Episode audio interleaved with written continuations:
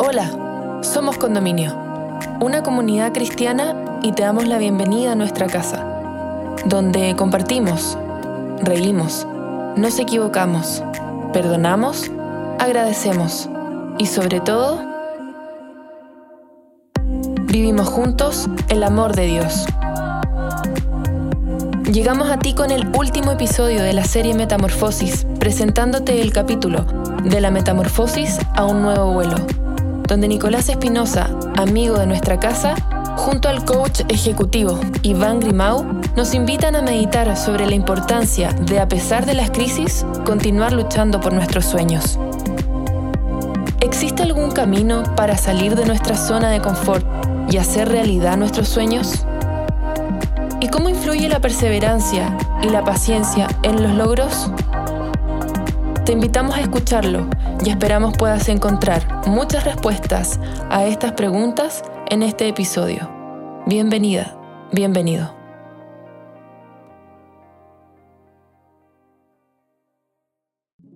¿Cómo están amigos? Bienvenidos a eh, programa de tarde. Estamos comenzando lamentablemente el último capítulo de esta serie Metamorfosis que ha sido realmente muy interesante. Ha sido como una metamorfosis, un viaje, un trayecto, eh, donde comenzamos preguntándonos eh, qué son las crisis, em, qué causan las crisis en nuestra vida y paso a paso, capítulo a capítulo, fuimos, fuimos viendo cómo distintas instancias de crisis nos fueron dando una transformación en nuestra vida. Em, hablamos de conectarnos, de, de desconectarnos, hablamos de eh, desacelerar, hablamos de cómo empezar de nuevo en distintas instancias de la vida, con, accidentes, eh, desde lo físico hasta lo emocional. Ha sido realmente una experiencia em, maravillosa poder hacer este, este, esta serie Metamorfosis. Y hoy día, como les contaba, ya estamos en el capítulo 12, el último de esta serie, para tocar un tema que yo creo que es, sumamente relevante cuando hablamos de metamorfosis y cuando hablamos de crisis. Em, nosotros no quisimos quedarnos solamente en la problemática, en el conflicto, en la dificultad que tiene una crisis. Seguramente tú que me estás escuchando has vivido muchas crisis en este último año. Todos hemos estado viviendo algún tipo de crisis, pero estas siempre traen una nueva oportunidad. La oportunidad de soñar tal vez, la oportunidad de empezar de nuevo. Y cómo poder hacer que los sueños, después de la crisis, después del momento difícil, no sean solamente sueños, no sean solamente un momento, sino que se mantenga en el tiempo. De eso vamos a estar hablando hoy. ¿Tienes algún sueño? ¿Tienes alguna cosa que te gustaría realizar ahora que a lo mejor, eh, al menos localmente, la, la pandemia está cediendo un poco con nosotros? Bueno, vamos a estar hablando de eso hoy día. Y para eso, quienes están en YouTube ya se dieron cuenta, no estoy solo, no se asusten. Tenemos un tremendo invitado. Él es Iván Grimau y queremos darle la bienvenida. Iván, un placer tenerte con nosotros. Muy bienvenido. Hola, muchas gracias por la invitación, encantadísimo, lo encuentro requete recontra entretenido tener una conversación contigo, Nicolás, y hablar de un tema que realmente eh, es sumamente importante, sobre todo en los tiempos que estamos viviendo, eh, de, mucho emprendimiento, de mucho cambio de, estado de ánimo, cambios emocionales, eh, crisis internas, crisis externas. De eso también es, es recontra bonito mirar cuando tenemos cambios en la vida y yo he tenido varios. Así que eh, es bueno hablar desde la experiencia también. Eres el idóneo entonces para este capítulo, Iván. Pero a lo mejor hay personas que están escuchando este capítulo y no te conocen muy bien. ¿Por qué no nos cuentas un poquito de ti para que la gente pueda acercarse más a, ti? Eh, ya, pues, eh, bueno, yo nací acá en Santiago, hijo de un padre español que le tocó vivir la guerra civil española, la Segunda Guerra Mundial. Entonces, una, impronta familiar de abuelos y padres muy conectados con esos cambios de vida profundos. Sin ¿ah? duda. Ahí aparece un, tema que probablemente vamos a estar conversando en, este, en este podcast. Y eh, estudio educación física en la Universidad de Chile, por ahí por los años 80, tengo 55 años. Eh, y por una situación de cambio en la vida, fui papá muy chico, entonces tuve que empezar a ganar platita y lucas rápidamente y dejé ese sueño de ser un entrenador, de ser un profesor de educación física dedicarme al alto rendimiento incluso, por eh, trabajar eh, en la industria farmacéutica como visitador médico, fui ascendiendo, fui haciendo carreras, fue una carrera muy bonita que me encantó. Eh, y por ahí a los 25 años de estar en la carrera de la industria farmacéutica, también ahí genero otro cambio más en mi vida que hasta el día de hoy me acompaña. Eh, bombero desde el año 1984, algunos de los que están escuchando no habían ni nacido. 36 años de, de, bombero voluntario, que fue probablemente mi primera profesión. Me encanta la montaña, me encanta la naturaleza, me encantan los riesgos también, por algo soy mm. bombero de rescate todavía. Y, y, nada, eso es un poquitito del, del, que soy. Tres hijos me acompañan en la vida, una señora, eh, dos nietos ya a estas alturas. Mi papá joven también, tengo dos nietos a los 55 años, una maravilla. Estar en, toda la plenitud, la nueva madurez, ¿eh? la 50, y tener dos nietos es sí, tremendo. Sí. Buenísimo, Iván. Muy bienvenido nuevamente. Em, tu vida ha tenido muchas, muchas eh, inicios, eh, reinicios, cambios. Así que va a ser súper interesante poder hablar de esto, de emprender un nuevo vuelo. ¿Cuántas veces en tu vida, Iván, tuviste que emprender un nuevo vuelo? Eh, tu historia hacia atrás habla también de eso, lo que nos contabas de, tu padre, de tu familia, digamos, hacia atrás. El tener que empezar de nuevo, salir de, la zona de confort. Y quiero que partamos al tiro con, eso, con esa idea. Em, hablando tal vez más desde tu experiencia personal, que ya nos contaste que ha tenido eh, varios inicios y reinicios. Em, ¿Qué te ha llevado a, mm, independiente de las situaciones puntuales que nos contaste, pero qué te llevó a de alguna manera romper con la rutina? Eh, tenías una historia donde, por ejemplo, iniciaste esta, esta carrera de visitador médico, qué sé yo, y de repente dijiste, no, yo necesito empezar de nuevo, necesito arriesgarme, necesito iniciar esta actividad. ¿Qué, te impulsó en todas esas ocasiones y hasta ahora probablemente a, romper con lo ya conocido? Sí. Eh, como tú decías muy bien, Nicolás, hay, hay, factores externos que, nos, eh, que nos pegan a veces, mm. como lo que tú decías, ¿no? Hay cambios de, pucha, fui papá súper chico, mm. eh, me separé en algún momento de la vida, no lo esperaba, ¿te fijas? Entonces eh, necesitas por fuerza hacer cambios, generar mm. cambios. Y como que el motor externo es lo que te lleva. Hay que, tengo que, necesito producir, necesito generar. O, o, alguien lo echaron del trabajo o, mm. perdió un negocio importante. Necesito volver a empezar. Mm. Eh, y que es distinto a cuando se produce el cambio por una crisis interna. Una crisis de sentido lo que estoy haciendo ya no me llena, empiezo a tener años de infelicidad, de incomodidad, y mm. empieza ahí como una búsqueda de salir de esa, de esa incomodidad, de esa zona difícil, de, mm. sentir que no estoy haciendo, no estoy aportando lo que debería estar haciendo. Eh, entonces, si uno no está atento a las oportunidades, si uno está atento a, mirar si estoy cumpliendo realmente el sueño de ser feliz, el sueño de hacer algo que me llene, mm. y ahí hablamos de los sueños cuando digo, bueno, ¿qué es lo que yo me imaginaba hace 20, 30 años atrás que iba a ser mi vida en el futuro? Y si eso no te está cuadrando, llega el momento de decir, ¿sabéis qué? O me quedo en la zona de confort. Exacto. O, me la juego por generar un cambio. Mm. Y ahí aparece eh, una, una, una emoción que tremendamente grande, una de nuestras emociones básicas, que es el miedo. Mm. El miedo a cambiar. Exacto. La incertidumbre eh, eh, gigantesca sostenida por este miedo que dice, ¿seré capaz? Mm. ¿Podré sostener esta cuestión? ¿Me irá a ir bien? Sí. ¿Y si no? Entonces, muchos, miles, millones de personas empezamos a quedarnos en esta zona de comodidad, empezamos a quedarnos en la zona de, de no aprendizaje y no arriesgamos. Entonces, tal vez lo primero que a mí me aparece, después mirando para atrás, ¿no? Uniendo los puntos para atrás, mm. es decir, el miedo va a estar. Mm. El miedo. Eh, y necesitamos aprender a avanzar sabiendo que hay miedo. Mm. Sabiendo que hay una fuerza interna que te dice, no te tirí, no vayáis para allá, te puede ir mal.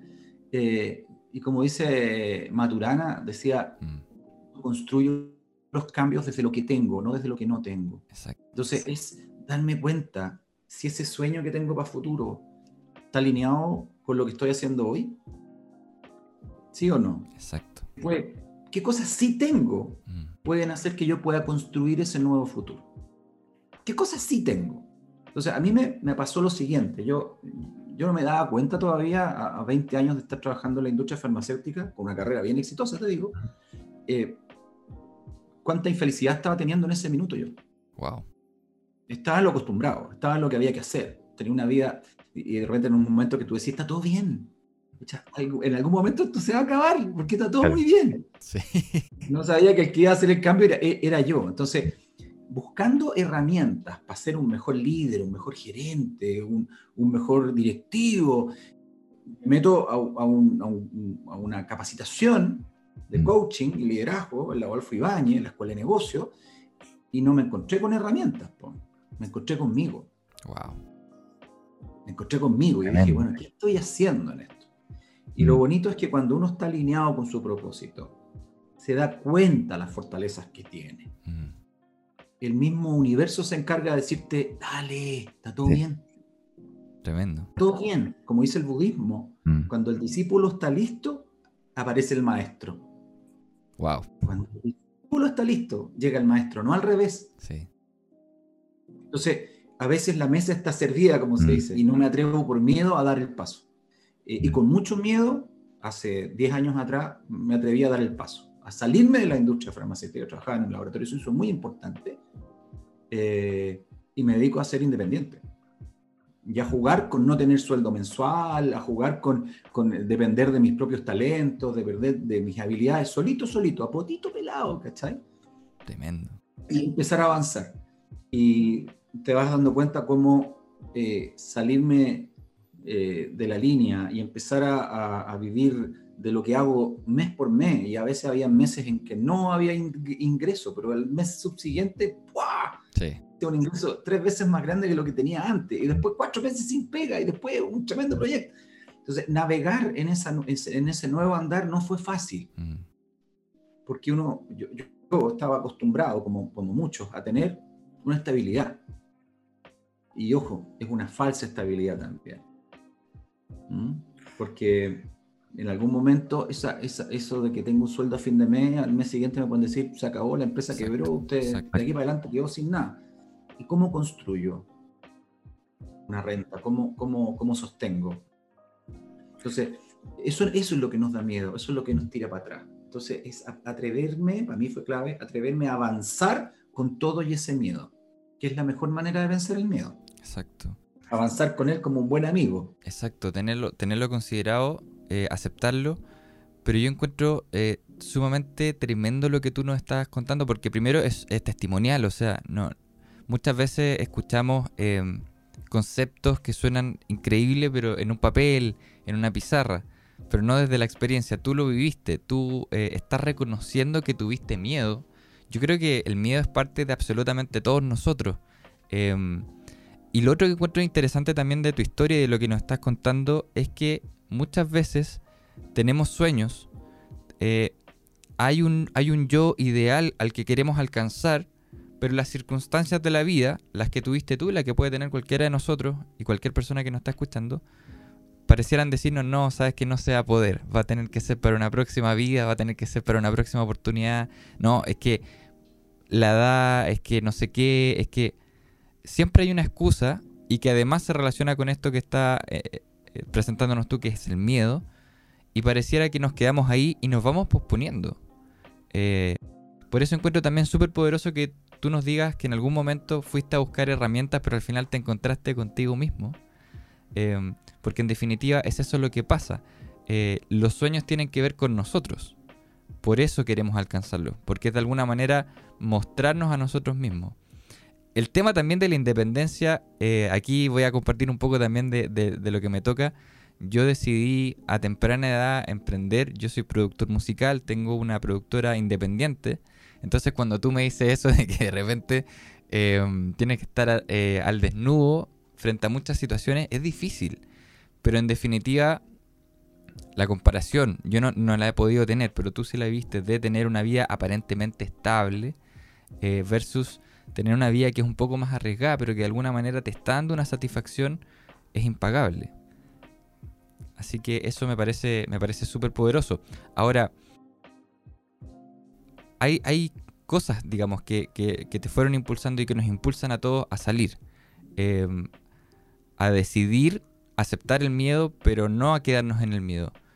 ¿Cuáles son esos elementos trascendentales para poder salir, para poder tomar la acción, para no quedarnos ahí pegados en, la conversación, en el, anoté esto, me gustaría hacerlo? ¿Qué elementos consideras tú que son importantes para salir? Mm, mm. Eh, primero, primero diseñarlo, planificarlo, escribirlo, sacarlo, mm. sacarlo de la idea. Sacarlo de la idea, porque nos quedamos como en el sueño de, uy, qué bonito sería. Yo sería feliz, sí. Claro. Y lo pongo tan afuera y tan lejano que no digo, ¿sabéis qué? Probemos. Claro. Vamos adelante. Entonces, primero es, bájalo a un papel, primero sueñalo, dibújalo mentalmente, visualízalo. Ahora que estamos en los Juegos Olímpicos, los atletas de alto rendimiento trabajan mucho con visualización. Visualízate recibiendo la medalla, visualízate marcando gol. Visualízate haciendo el triple mortal extendido con ¡pah! ¿Sí? Hay mucha visualización. Y es lo mismo, visualízate en lo que tú quieres hacer, en lo que tú quieres lograr. Y eso tiene que ver conmigo. El medio está lleno de entes que te van a estar diciendo todo el rato, pero, pero ¿estáis seguro, Nicolás? Exactamente. ¿Estáis seguro que vaya a renunciar?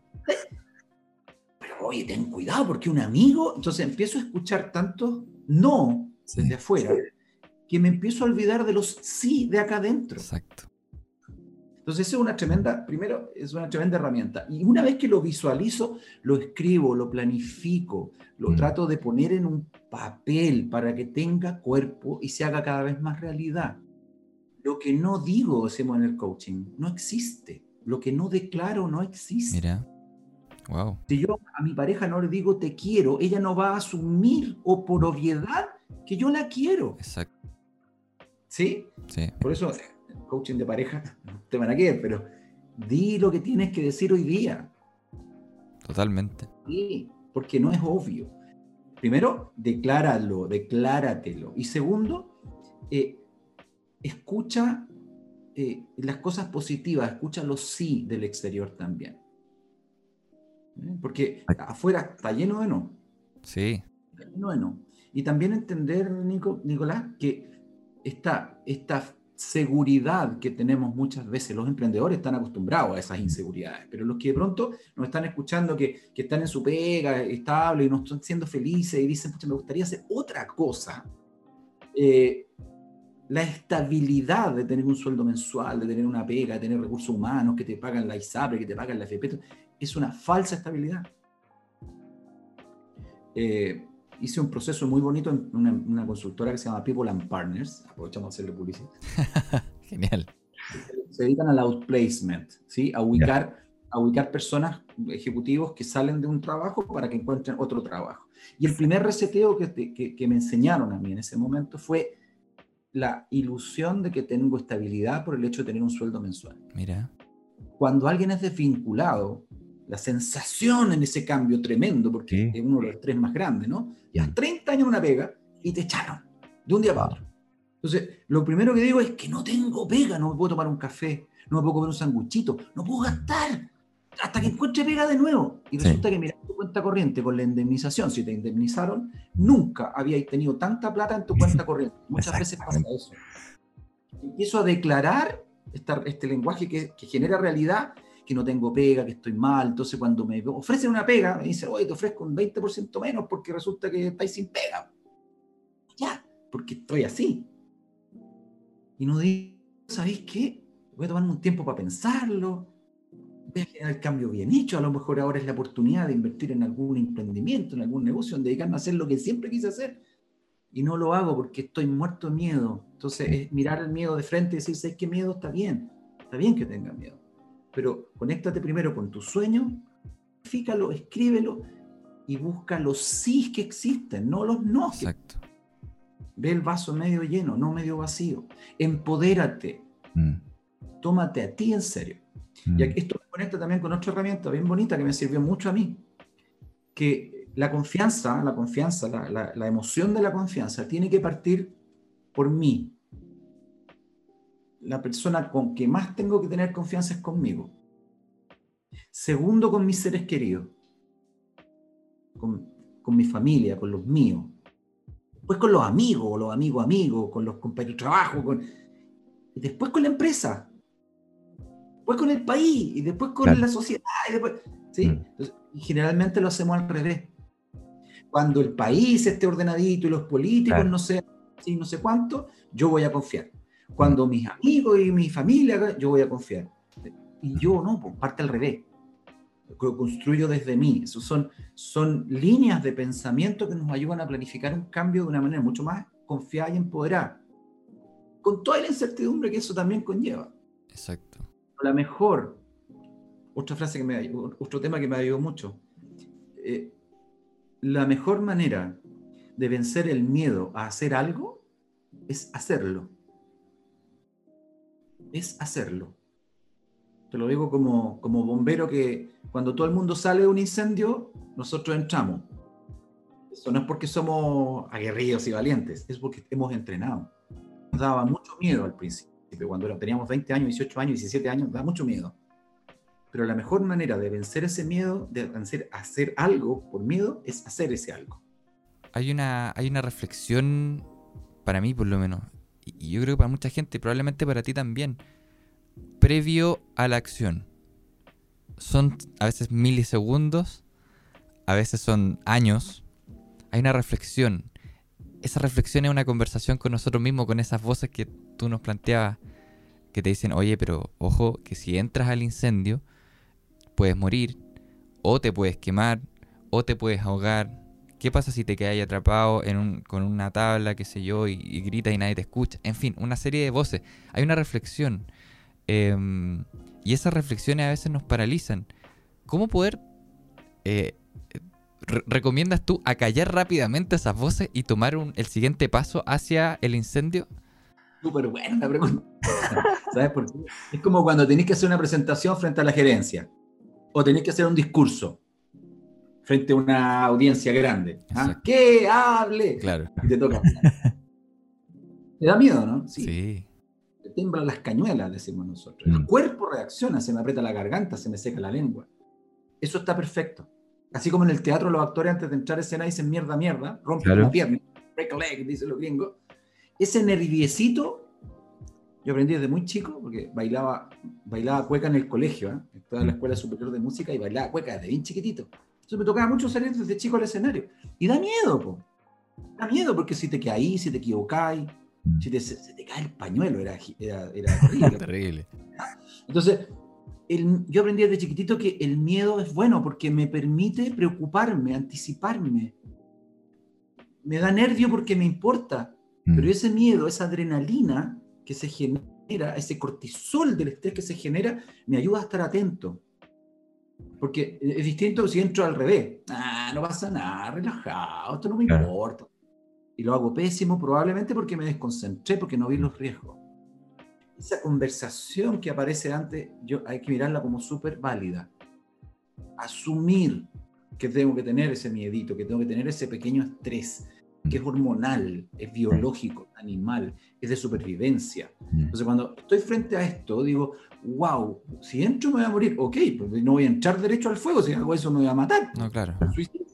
Entonces, mirar, ok, me preocupé, tengo mi uniforme bien puesto, mi máscara de aire bien conectada, la línea cargada con agua, mis compañeros están conmigo, ¿lo estoy viendo? Sí, vamos. Me permite anticiparme a los riesgos de fracasar, de que me vaya mal. Entonces, eso, eso es bien bonito de, mirar y es una pregunta súper interesante. Sí, sí, porque yo creo que, a ver, esto, esto, te lo comento desde lo que me pasa a mí. Muchas veces me quedo reflexionando tanto rato que se me pasa la hora. Entonces, entonces creo que hay un equilibrio maravilloso entre sentir miedo, entre observar, como dices tú, prepararme, pero también en algún punto hacerlo, dar el paso hacia el, hacia el fuego, en este caso.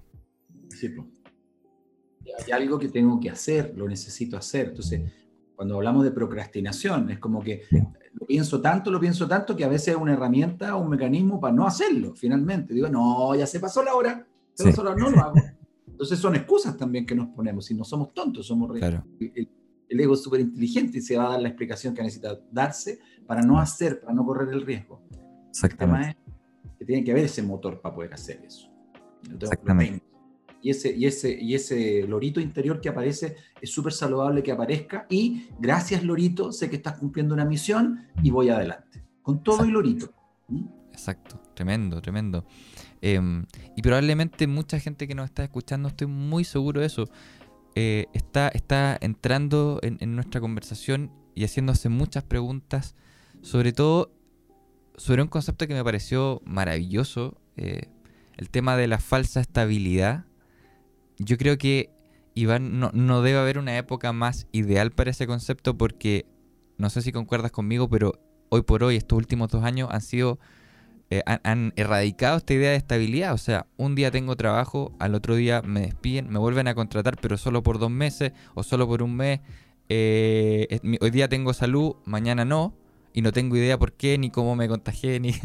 no sé si me entiendo. O sea, estamos viendo hoy día una época donde hay muchísimo menos estabilidad, y creo yo, esta es una oportunidad para atreverse, porque la gran mayoría de nosotros ya perdió su estabilidad estamos en una constante incertidumbre, eh, que cuántos contagios, que día menos, que mañana más, que abren, que cierran, que me encierro, que no, que salgo, cuánto salgo. Entonces es una cosa que, ya no tenemos esa tranquilidad de los 30 años, de, de mi trabajo por lo menos para todo un año, no sabemos lo que va a pasar. Y en eso también me pasa que a veces, bueno, como lo hablábamos anteriormente, tenemos esta idea, tenemos este sueño, tenemos esta meta, empezamos a escribir, pero ¿cómo podemos darle prioridad a eso cuando todavía estamos un poquito amarrados a esta falsa estabilidad? ¿Cómo podemos empezar a soltar esta falsa estabilidad y empezar a darle prioridad a esto que es mi sueño? A empezar a confiar en mí, a empezar a confiar a lo que estoy sintiendo que tengo que hacer ahora. Sí, sí.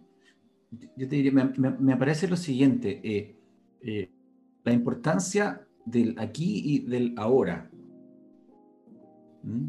Eh, los humanos tenemos una mente que está todo el tiempo viajando al pasado y me deprimo por lo que pasó, o al futuro y me angustio por lo que viene, que no tengo idea cómo es. Entonces, y también es generacional, o sea, la generación de nuestros padres eran generaciones que empezaban en un trabajo y estaban 40 años hasta que se jubilaban en su trabajo. Entonces de ahí la caja de empleados públicos, el estadio del Banco Central, ¿sí? Entonces eran familias que vivían en torno a, estas, estos trabajos súper largos. Eso cambió y la pandemia nos enseña lo mismo.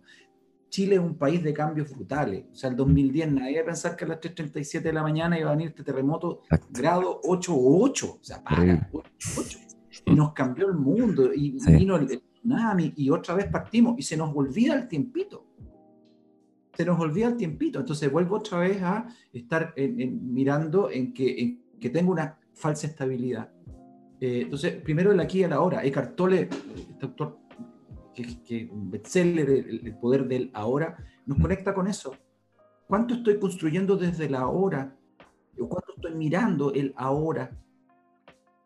La mente viaja permanentemente, entonces eh, más incertidumbre voy a sentir si estoy más conectado en lo que me falta para el futuro que en lo que he construido que me permite estar aquí y ahora. Y desde este aquí y ahora es que yo construyo ese futuro. Desde mis fortalezas, desde mis herramientas, desde lo que tengo para lograr, de mi red de ayuda, de mi red de apoyo, de pedir opinión de los que tengo, no de los que no tengo. Y, el problema con la Internet es que nos, nos conecta con, con situaciones tan lejanas. Actuales. Tan lejanas que nos olvidamos de conversar con nuestros amigos, con nuestra familia para decir, mira, quiero hacer este proyectito, quiero generar este cambio. ¿Qué pensáis tú? ¿Cómo me ayudaríais? Es más, es tan simple que por simple no lo hacemos, Nicolás. Es tan simple que por simple no lo hacemos. Entonces, ocupar nuestra red, ocupar nuestros recursos, y a veces ya estoy listo hace rato para hacer, para dar el paso. Hace rato estoy listo. Y tengo esta falsa sensación de que necesito esta estabilidad. La estabilidad. O sea, sorry, pero yo, yo como bombero rescate te lo digo así el día a día. La vida le cambia a las familias en un segundo en este momento. Tremendo. Una caída, una enfermedad, eh, mm. te cambia ya. Entonces, creer que tengo, porque he estado 10, 20 años en una estabilidad, creo que no me va a pasar nunca nada y me pasa. Entonces, mm. salir de esa, de esa mirada de, falsa eh, estabilidad de zona de comodidad para decir, bueno, esto yo lo puedo decidir hoy. decidirlo y hacerlo. Yo soy el que elige. Y ojo, yo soy el que elige mantenerme en mi zona de confort. También. Y si es tu decisión, pásalo bien. Está bien. ¿Sí? Sí. Pero también lo empezamos a pasar mal cuando es que yo debería. Mucho que llega a la consulta y me dice, es que todos mis compañeros de universidad, un ejemplo real, o varios ejemplos reales, todos mis compañeros de universidad en este momento son gerentes generales o gerentes de alta línea y yo todavía sigo siendo un subgerente. Ok, ¿por qué te comparáis con ellos? Es que ellos son y estudiamos al mismo tiempo y yo, entonces yo estoy fracasado. La pregunta no es esa, la pregunta es aquí.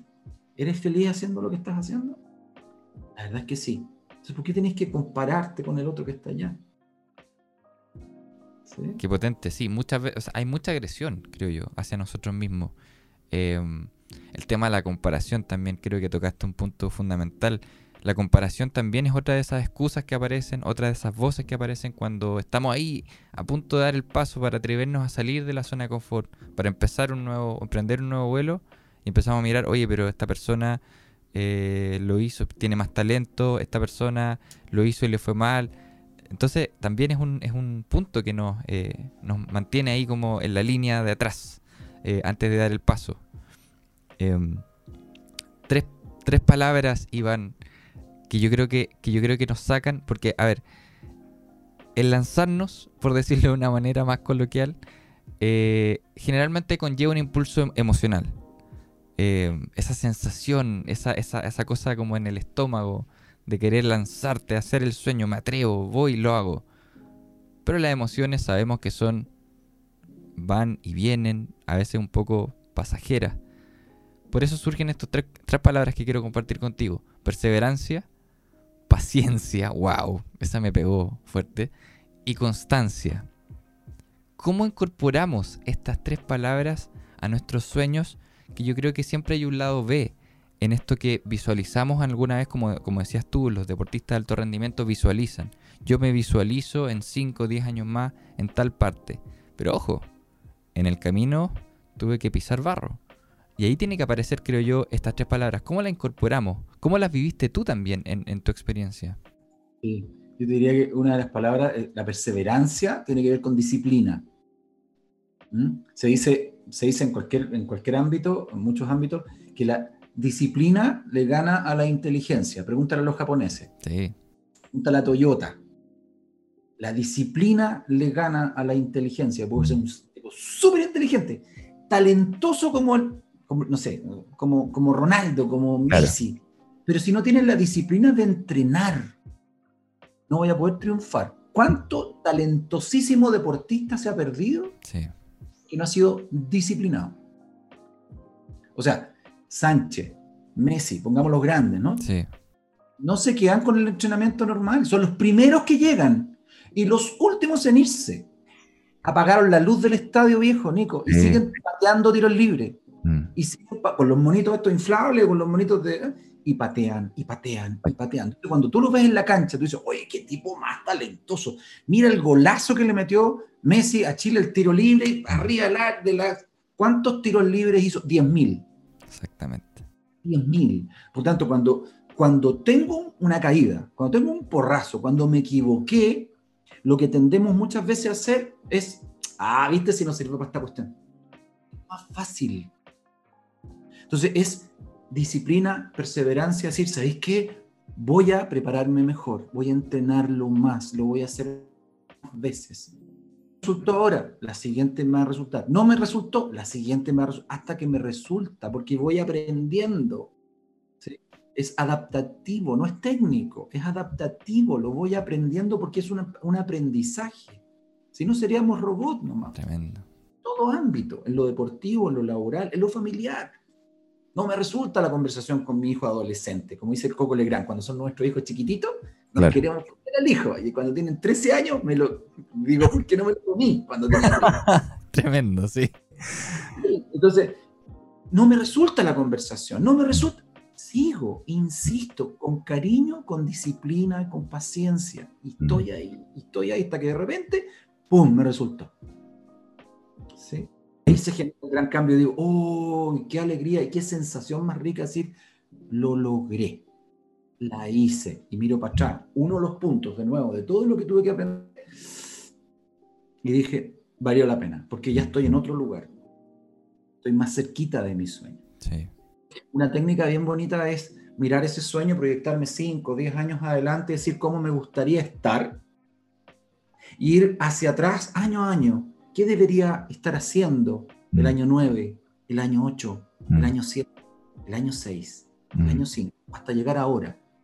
Ah, o sea, más o menos el año 5 yo tendría que haber aprendido todas estas cosas y haber hecho estos emprendimientos y haber hecho estas cositas de aquí, acá, acá. Y me van apareciendo ideas y me van apareciendo capacitaciones, entrenamientos, me van apareciendo actividades que si no hubiera hecho ese paso devolviéndome de mi sueño hacia el día de hoy, al presente, no lo puedo construir. ¿Sí? Sí.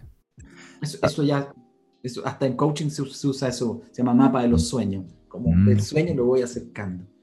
Está, está tremendo eso del mapa de los sueños y sería muy interesante, Iván, si nos pudieras dar un, un pequeño resumen. Será muy, será muy patú de mi parte pedirte así un, un pequeño extracto de eso para la gente que nos está viendo, pero quiero que cerremos un poco el tema de la perseverancia antes porque tocaste un tema que yo creo que es súper interesante.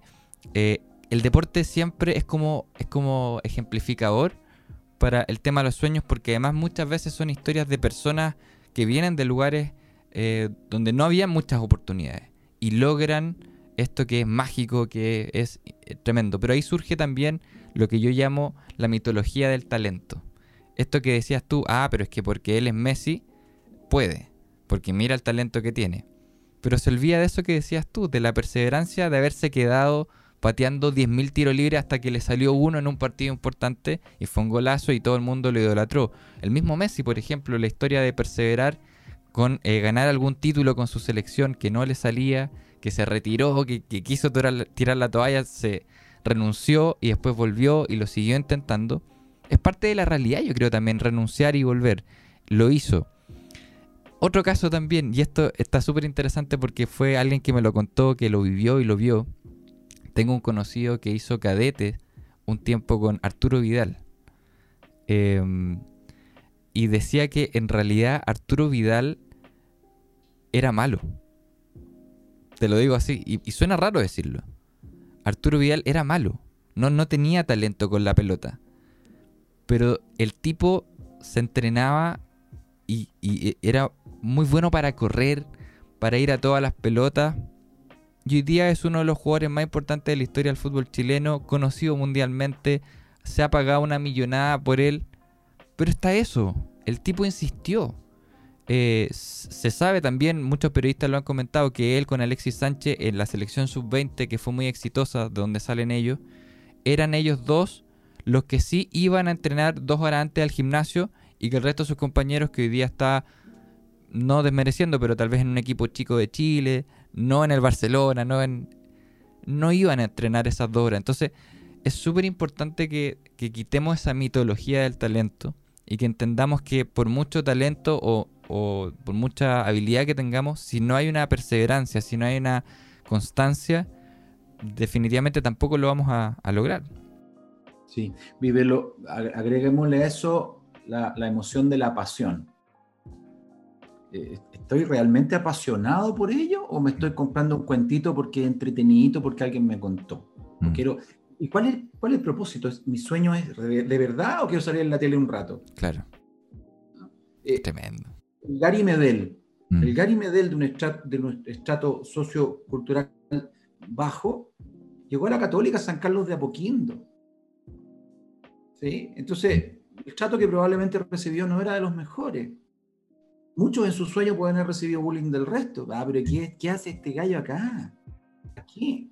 Entonces, es tomar eso, que pase por una orejita, que entre por aquí, salga por acá, y me conecto con la pasión, que es lo que yo quiero conseguir. Disciplina, disciplina, disciplina, disciplina. Combinada con pasión, no te para nadie. Y puede no haber sido talentoso. Y es así. Hay muchos futbolistas que, como te decía, muy talentosos, pero se fueron en el jueguito de, de creerme el cuentito y, y- y- y- y la perdí. Ahora, en los re- esto se ve mucho más, Nicolás, en los deportes amateur, porque ahí no hay recursos curso. Ahí le doy ahí con la zapatita, como decías tú, con los pies en el barro. Sí. Sí, con los pies en el barro. Ahí estoy metido. Entonces, eh, en el deportista amateur eso se ve mucho más claramente, porque es, realmente una pasión por hacerlo. Sí. No hay, no hay televisión de por medio, no hay brillo, no hay nada, es algo silencioso, es un trabajo silencioso en el barro, eh, pero los que siguen constantemente lo logran. Eh, un ejemplo de alguien que tenía mucho talento y lo desperdició, Mauricio Pinilla, por ejemplo, entre otros, que podría haber sido un, tremendo crack. Somos muy futboleros, parece Iván, ¿eh? nos estamos yendo muy por, muy por ese lado. Em, pero me encantó el tema del mapa de los sueños, imagino que da para otro capítulo largo, pero pero, pero podríamos tal vez acotarlo un poco para aquellos que están eh, mirándonos y escuchándonos. Qué interesante poder tener un mapa de los sueños. ¿Cómo funciona eso? Mira, y parte, un ejercicio súper bonito y súper simple. Parte con lo que hablábamos hace un rato atrás con esto que hacen los atletas de alto desempeño, de alto rendimiento. Visualízate. Visualízate. Como una pequeña, mm, una pequeña meditación. Visualízate en cinco años más. Con ese sueño cumplido de lo mm. que quiero hacer, lo que sea. Mm, un nuevo trabajo, una nueva casa. Visualízalo cinco años más. Déjalo ahí, cinco años más. Pero, pero aquí los psicólogos dicen claramente, los terapeutas dicen claramente, ponle todos los elementos lo más claros posible y sé súper claro en definirlo. Si es ese trabajo ¿Cuál es el trabajo? ¿Con quién estás? ¿Cómo te ves? Ve tu cara, tu ropa. ¿Cómo estás vestido? ¿Cómo estás peinado? ¿En qué lugar estás? ¿Con quién te acompañas? Lo estás haciendo. Lo estás haciendo. Una vez que tengo anclada esa imagen. Retrocedo uno o dos años y me visualizo estando en preparación para cumplir ese sueño, esa meta. ¿Qué estoy haciendo dos años antes? Y alguna imagen va a aparecer. Estoy estudiando en algún lugar, estoy haciendo un trabajo que es el camino para llegar a lo que estoy consiguiendo. Y van a aparecer datos, van a aparecer imágenes, van a aparecer, porque eso no viene de, de, de, ¿ah? una nube, viene de mí, es mi propia inteligencia, es mi propio subconsciente que está en conocimiento, eso le llamamos sabiduría natural. Yo sé que eso lo puedo hacer está en mí, de mí va saliendo, ojo. No es una volada, me, tomé unos honguitos y claro. estoy... de mí. Mi sabiduría natural lo sabe. Retrocedo dos años más. Estoy a un año de aquí para adelante nomás. Retrocedo. Y vuelvo a visualizar qué estoy haciendo en ese momento para cumplir ese sueño en que estoy. Hasta que al tiempo presente. Termino estas visualizaciones, estas, mm. herramientas bien potentes, y escribo lo que me apareció. Mm. Mira, en el año 5 estoy acá. Ya, lo dibujo, lo pinto. Dale realidad, bájalo a un papel. Usa tu cerebro. Dos años antes visualicé que estoy estudiando esto, estoy estudiando teatro, estoy practicando, estoy haciendo, no sé, si quiero ser artista y, y estoy haciendo stand-up comedy en un bar chiquitito, te invento, ¿no? Claro. Y lo escribo y cómo es, y en qué estoy, y qué necesito estudiar para eso. Mm. Vuelvo al, al, tercer instante, vuelvo a escribir, ¿qué estoy haciendo? Hasta que llego al momento presente y digo, bueno, ¿qué tendría que hacer para que el primer paso se cumpla? Y lo hago más cercano. Y eso sale de mí. Exacto. Esto, desde de, una de las herramientas de coaching que manejo, es súper útil para la gente, mm. porque te permite en este mapa de sueños eh, visualizar, por ponerle nombre. Ah, y hay cosas que ahora no me, no me, no me parecen, mm. pero el hecho de visualizar y de hacer este pequeño trabajo eh, interior, es increíble cómo te va dando datos que no aparecen si no tengo ese ejercicio o esa eh, mini herramienta que es, y es escribirlo simplemente. Pongámonos más racionales, no lo hagamos así como cerrando los ojos y visualizando. claro. Lo que quiero hacer en cinco años más. ¿Y qué requiero para eso? ¿Cuál es el plan? Exactamente. Con las redes, ¿dónde se estudia? ¿Cómo se come esta cuestión? ¿Quiénes son los expertos que me pueden mentorear? Gente que ya se dedica a esto, a que le puedo preguntar. ¿Sí? Sí. Tremendo, tremendo el mapa de los sueños, sin duda, una herramienta para poder eh, empezar a darle forma real a, a aquello que está ahí dentro de nosotros.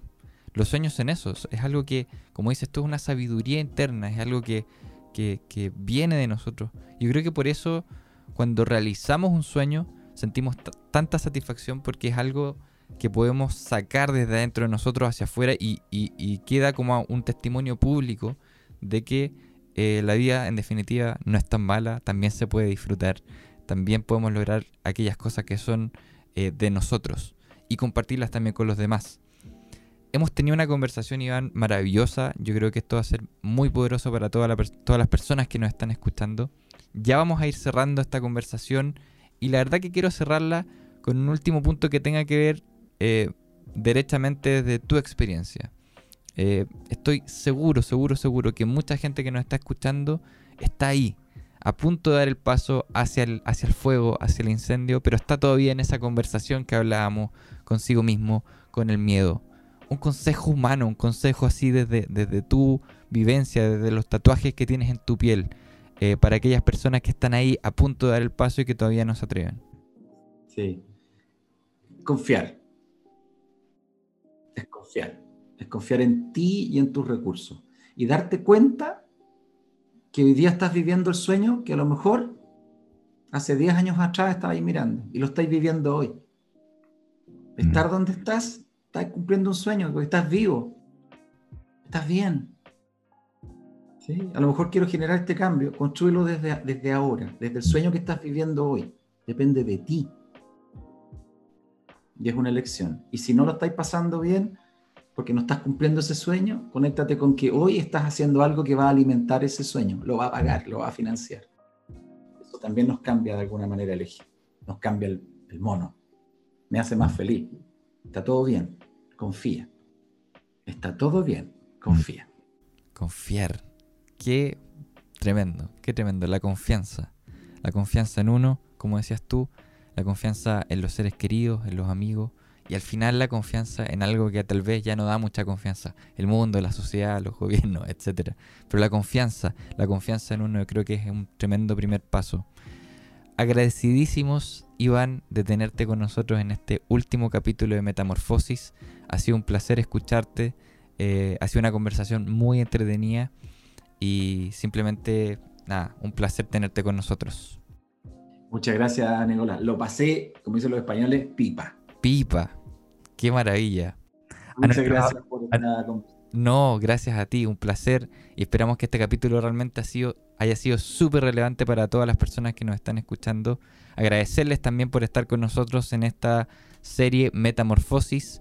Em, dejarlos invitados para que sigan estando eh, atentos a nuestros contenidos en somoscondominio.cl y en todas nuestras plataformas de redes sociales, YouTube mismo, Spotify, Instagram, Facebook, como Somos Condominio también nos pueden encontrar. Un placer estar con ustedes. Nos vemos en una siguiente serie. Chau, chau. Si quieres acercarte a nuestra comunidad, puedes ingresar a somoscondominio.cl o encontrarnos en nuestras redes sociales como Somos Condominio. Para nosotros sería un tremendo honor poder conectar contigo. Sigue sintonizando para más episodios y gracias por estar con nosotros.